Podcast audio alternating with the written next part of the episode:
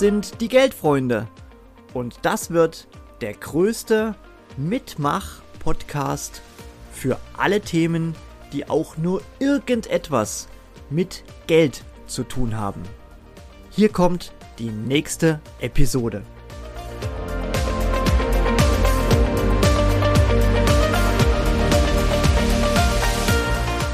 Hallo aus Leipzig an alle Geldfreunde, die fleißig mithören. Ich habe heute mal die Ehre, euch kurz und knackig meine Erfahrung zu dem Bezug Geld zu erzählen.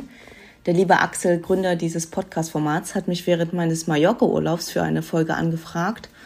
Und ich war anfangs skeptisch, denn sieben Minuten sind deutlich zu wenig, um über so ein wichtiges Thema zu sprechen. Aber vielleicht ist es gar nicht so schlecht, alles mal schnell auf einen Punkt zu bringen. Daher starten wir gleich mit einer kurzen Vorstellung meiner Person, also die meisten meiner Kollegen und Freunde, Familien nennen mich Fu.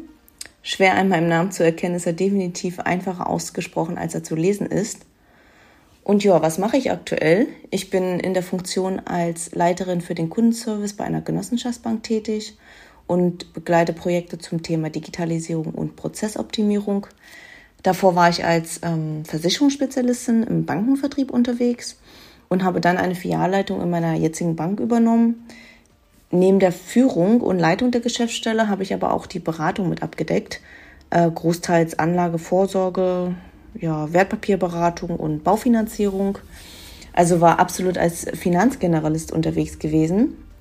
Und neben der Arbeit bin ich eigentlich seit über sechs Jahren nebenberuflich dauerhaft in Weiterbildung. Mit Axel habe ich zusammen mein Fachwirtstudium im Bereich Versicherung und Finanzen abgeschlossen. Dieses Jahr meinen Bachelor an der Uni Magdeburg beendet und hoffentlich dann baldige Masterstudentin an der Uni in Berlin. So zumindest der Plan. Aber ich möchte gar nicht so viel über mich heute erzählen, sondern eher um das Thema Finanzen. Ich habe eine paar Nächte überlegt, was ich konkret ähm, ansprechen möchte.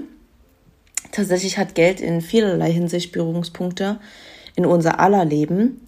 Aber was mir in meiner gesamten Beratungszeit mit meinen Kunden aufgefallen ist, dass das Thema Vermögensaufbau viel zu spät erkannt wird. Für Vermögen braucht es eigentlich nur drei wichtige Faktoren. Äh, das ist einmal Geld, Zeit und Rendite. Geld, das wissen wir alle, wächst nicht auf Bäumen. Dafür müssen wir hart arbeiten, ja, um uns einen Lebensstandard zu ermöglichen, den wir uns auch wünschen und vorstellen. Das kann bei jedem anders aussehen. Der eine braucht sein Porsche, dem anderen reicht ein VW Polo. Egal für welchen Lebensstandard man sich entscheidet, es kann nicht ganz ohne Geld oder Kapital passieren. Und zum Thema Zeit, das ist der allerwichtigste Faktor. Ähm, die Zeit kann man nicht zurückdrehen und es macht einen gewaltigen Unterschied, ob man mit 18 Jahren anfängt, sich mit einem kleinen Sparplan ein Vermögen aufzubauen oder mit 60 erst anfängt.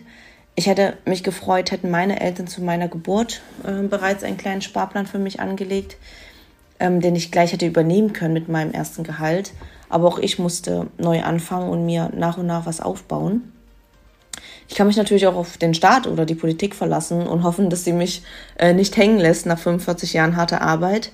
Aber die Realität sieht anders aus und jeder wird was von der Altersarmut schon gehört haben oder selbst erlebt haben im Bekanntenkreis.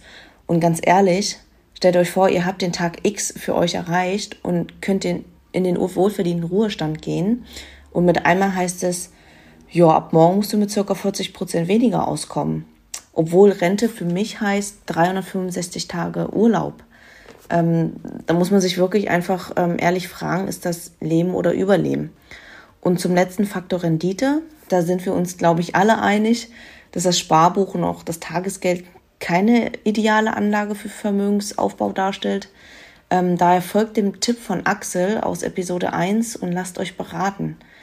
Keiner zwingt euch, einen Abschluss zu machen. Aber wenn ihr nicht bereit seid, selbst zu investieren und euch da zu belesen, dann holt euch Profis, die euch das erklären sollen. Die Beratungen in Deutschland sind völlig kostenfrei, online als auch offline. Es gibt so viele YouTube-Kanäle schon, die das ähm, wirklich informativ und auch interessant äh, wiedergeben. Und ihr könnt euch gratis Informationen holen. Und zum Thema Berater und Beratung an sich, also wenn der Berater euch nicht überzeugt hat, weil er sie nicht kompetent genug rüberkommt oder ihr euch unwohl fühlt, dann schließt auch nichts ab. Hört euch eine zweite oder dritte Beratung an. Ihr würdet doch bei einer wichtigen OP eure Gesundheit auch keinem Arzt anvertrauen, dem ihr glaubt, er ist nicht ähm, kompetent genug. Ähm, da sucht euch ja auch eine zweite Meinung und das ist in dem Bereich Finanzen nicht anders. Ähm, ich selbst halte nicht viel von Produkten mit Garantien, denn alles, was mal beschlossen wurde, kann auch irgendwie wieder aufgehoben werden. Ähm, aber eine Garantie kann ich definitiv geben. Alle Menschen, die jetzt auf dieser Welt leben und alle zukünftigen Kinder, die noch geboren werden, werden ein Leben lang Kleidung kaufen, Nahrungsmittel konsumieren, Social Media, Smartphones nutzen oder eben auch mal ein eigenes Auto fahren. Also was will ich damit sagen? Wir werden nicht anfangen, Hühner gegen Ziegen zu tauschen, sondern werden immer in irgendeiner Form mit Währung arbeiten. Wie sie zukünftig aussehen wird oder wie wir das Kind am Ende dann nennen, ist eigentlich egal. Fakt ist aber, dass wir konsumieren müssen. Wie viel und in welchem Maß, wie gesagt, das kann jeder für sich selbst entscheiden und jede Lebensform sollte akzeptiert und toleriert werden. Ähm, das heißt auch in der logischen Schlussfolge, dass Unternehmen durch unseren Konsum Gewinne einfahren und an die Anleger weitergegeben ähm, werden können.